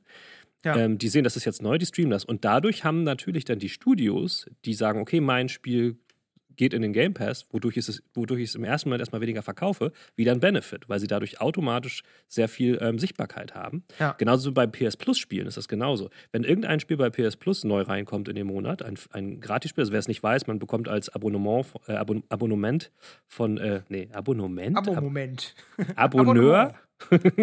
Man bekommt im Abonnement von äh, PS Plus, dem Online-Dienst für die PlayStation, ähm, jeden Monat zwei Spiele dazu. So, das sind mal bessere, mal schlechtere, aber immer wenn ein neues da äh, frei kommt, ist das Ding bei Twitch auf jeden Fall deutlich besser, als es noch vorher war. Ja. Und äh, das ist auch ein Faktor wiederum für die Entwickler so und ähm, beeinflusst deren ganze Preispolitik ähm, wahrscheinlich auch gegenüber Sony. Ja. Also das hat, hat einen Einfluss auf ganz, ganz, ganz vielen Ebenen. Finde ich super ja. spannend. Da kommen wir auch zu einem meiner Lieblingsmomente im Gaming der letzten Jahre tatsächlich, als Fortnite äh, sich abgestellt hat. ja. Das war, also da war, war einfach ein schwarzes Loch in Fortnite zwei Tage lang. Das war ein Wechsel von einer Season zur nächsten. Da haben sie einfach den extrem coolen Move gebracht, einfach das ganze Spiel auszuschalten und dann da lief halt nichts. Du konntest halt einfach nicht spielen. Und das hatte extrem seltsame Begleiterscheinungen. Also wirklich Total, Streamer, ja. die in die Nacht durchgestreamt haben vor leeren Stühlen, einfach nur, wo man nur dieses schwarze Loch gesehen hat, was ja. halt auf, was dann das Einzige war, was man im Spiel immer sehen konnte. Ja, weil alle und, dachten so, jetzt geht's bestimmt gleich wieder los und ich muss genau, dabei sein. weil alle davor saßen und dachten, es geht jetzt bestimmt gleich weiter, es geht bestimmt gleich weiter. Und das haben sie einfach, ich glaube nicht ganz zwei Tage, anderthalb Tage haben sie es durchgezogen. Ja. Das war extrem interessant. Und was auch so ein bisschen, ich glaube, das hatte auch mit Fortnite zu tun. Das war, glaube ich, als Fortnite die Season verlängert hat. Ich hoffe, ich erzähle jetzt keinen Quatsch, aber ich meine, es wäre so, da gab es nicht so richtig mehr was zu tun. Es war einfach so ein bisschen. Mhm ja, ein bisschen Routine und es müsste eigentlich mal was Neues passieren. Und da hat es irgendwie Escape from Tarkov geschafft, ja, so genau. ein bisschen hochzukommen, weil einfach mhm. vielen Streamern so ein bisschen die Luft ausgegangen ist und nicht mhm. so genau. Den, den, liefen so ein bisschen die Zuschauer weg und dann war da dieses Spiel. Ich weiß überhaupt nicht, weißt du, warum das Escape from Tarkov war? Ähm, also, die hatten, war das Zufall? Ja, weiß ich. Einfach nee, das war deswegen, weil bei denen gerade zufällig die neue Saison, beziehungsweise das war, die, das, die waren oder sind immer noch auch in der Beta, da kamen neue Inhalte und ein großes Update. Ja. also zum, zum okay. pra praktischen Zeitpunkt. Das Interessante war, dass dieses Spiel nur über deren Website erhältlich ist oder war und nicht auf Steam oder sowas. Und ähm, dass die sitzen halt irgendwo in Russland und die Leute haben sich halt dreimal überlegt, ob sie da ihr Geld hinschicken. So. Ähm, ja. Nee, aber das war tatsächlich eher so ein, eher so ein, so ein Perfect Storm, einfach, ne? Ja, Zu Zufall. Krass. Hast du das mal gespielt eigentlich? Nee, ich schicke doch mein Geld nicht nach Russland. nee, habe ich nicht. ja, gut, okay. äh, nee, ich nämlich auch nicht. Ich weiß, also ich glaube, es ist irgend so ein Survival-Shooter, ne? Also ich habe ja, ja, mal, hab mal reingeguckt, oh, so gritty Militärgedöns, ja, nee, danke. Ich glaube, ja, es ist so auch so ein bisschen Battle Royale-ig und ähm, so ein bisschen ähm, Hand-Showdown-mäßig, glaube ich auch. Also mhm. Ähm, fand ich übrigens auch interessant, Hans Showdown, die haben das ja auch so gemacht, als es ähm, in die Beta kam, da haben die auch sich so eine Twitch-Mechanik überlegt, da haben sie es aber so gemacht, dass sie das einigen Streamern gegeben haben. Und dann haben sie halt ihre Community Manager in die Stimmt. Chats von diesen Streamern geschickt. Und die waren dann da immer so undercover mehr oder weniger drin. Und haben dann halt immer ein bisschen... Haben uns mal einen Code gedroppt. Genau, haben gute Laune gemacht und haben immer gesagt, hier, ey, zum Streamer, mach noch mal bla bla bla, nochmal ein Gewinnspiel ja. und dann gibt es nochmal ein paar Codes und haben das da, ja. dadurch verteilt und haben das dann so halt auch genutzt. Also es ist ein Marketing-Tool, wo halt auch immer mal wieder neue Sachen passieren, was ja auch ganz geil ist. So, ja. ja. Auf jeden Fall. Ja. Gut, also ähm, Handshowdown hat gerade übrigens 2150 Zuschauer. Also, das ist doch jetzt, das ist doch jetzt auch irgendwo, äh, ist das nicht in PS, nee, irgendwo ist das auch umsonst gewesen, glaube ich. Okay. Weiß ich jetzt aber gerade nicht mehr im Kopf. Gott, sieht ja, das grau und düster aus. Also es ist ja wirklich ein schönes Spiel. Ich habe das ja mal gespielt, aber dem, im Stream, so die Vorschaubilder, ist alles, alles grau und grau. ich habe mich bisher noch nicht so richtig getraut, ähm, weil es mir immer so ein bisschen zu schaurig vorkam. Ja, ich habe es ja. auch, also ich könnte es auch nicht länger spielen. Das ist äh, nicht so mein, mein Style, aber ja. cool, ein ganz cooles Spiel. Und um nochmal auf was zurückzukommen, wo wir jetzt leider auch gar keine Gelegenheit gefunden haben, in dieser Folge drüber zu sprechen, was mir ein bisschen leid tut, ist, ähm, die, äh, ich bin sehr gespannt, wie ähm, zum Next-Gen-Konsolenwechsel ähm, diese ganze Streamer- Content-Creator-Geschichte mit aufgegriffen wird, weil wir haben jetzt ja gerade erlebt, als äh, Microsoft das erste Mal so erstes Gameplay gezeigt hat, wie die Dynamik im Netz äh, so ein bisschen umgeschlagen ist, denen gegenüber. Ja. Und viele Leute gesagt haben, sie sind völlig enttäuscht. Ähm, und das, die lassen, diese Plattformbetreiber lassen diesen ganzen Kram noch so ein bisschen aus, habe ich das Gefühl. Und ich bin sehr gespannt, ob sich das noch ändert. Ähm, weil das, das ja. ist ein bisschen Teil der Kultur, der dem, ich will nicht sagen gegenübersteht, aber der, der schon abgetrennt davon ist. Und das finde ich total interessant, dass da sich das noch nicht so verbreitet hat. Naja, ich ähm, sag mal so, also die, sowohl die neue PlayStation als auch die neue Xbox haben ja auf jeden Fall äh, Share-Buttons und ja, die heißen nur anders. genau, aber also die Xbox hat jetzt einen eigenen extra zusätzlichen Button zum mhm. Sharen, so wie mhm. die Switch ja auch einen eigenen Screenshot-Button hat. Ähm, und die PS4, äh, PS5 hat ja jetzt auch noch irgendeinen Knopf, den sie einfach nur umbenannt haben. Ähm, ja. Der heißt jetzt nicht mehr Share, sondern Create, glaube ich. Aber ja. das, die werden sich da schon was für ausgedacht haben. Und ich gehe auch davon aus, dass wir einen deutlichen Zuwachs sehen werden in Leuten, die einfach unkompliziert vom, ähm, von der Konsole so mhm. streamen. Mhm. Und vielleicht auch, gerade wenn du, ähm, die PS5 hat ein Mikrofon im Controller, ja. so, also mal eben einfach einen Twitch-Stream machen und ja. dein Gameplay irgendwo raushauen, eine Stunde lang, wird viel einfacher werden. So, ja. das, und das wird, das wird man schon merken. Und ich glaube auch, dass, dass da auch, also Microsoft und Sony sich beide sehr viel Gedanken drum machen, wie sie darauf aufsetzen können. Ja. Ähm, da mache ich mir eigentlich relativ wenig Sorgen. Nee, das, das ja meine ich auch nicht. Das wird auf jeden Fall funktionieren. Ich frage mich eher, wie sie quasi ähm, dieses, diese neuen Medien in Anführungszeichen nutzen werden, um ihre Produkte, also ihre Konsolen irgendwie so. noch ein bisschen zu pushen. Weil das ja kann ich mir gerade noch nicht so richtig vorstellen. Das ist, also mittlerweile ist es sehr spielbasierend alles, ne? Also es läuft alles ja, über, über die Spiele. Und da bin ich gespannt. Also, da, das ist vielleicht so, vielleicht gibt es den einen oder anderen Launch-Titel, der da ganz spezielle Features irgendwie hat. Oder halt ja. auch Twitch, Twitch Drops oder sonst irgendwas. Schauen, ne? das, wird, das wird noch interessant. Also, da haben ja. wir jetzt noch nicht so richtig äh, gesehen, wie die darauf zugehen, auf dieses, diese neue Form der Gaming-Kultur, sag ich mal. Ja. Ja, und ich meine, so ein bisschen sind das, also wir sind ja immer noch ein bisschen in den Anfängen dieses Mediums auch, ne? Also klar, das, ja. das gibt es jetzt auch schon ein paar Jahre. Es ist jetzt nicht so, als wäre das ganz neu. Wir sind irgendwie auch so auf unsere Art sicherlich ein bisschen late to the party.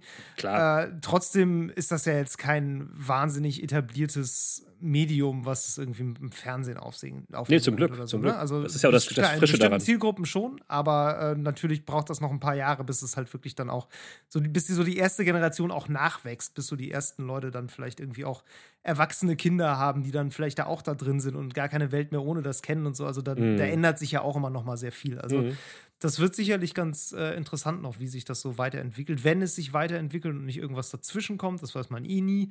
Ja. Äh, sowieso Thema des Jahres. Äh, genau.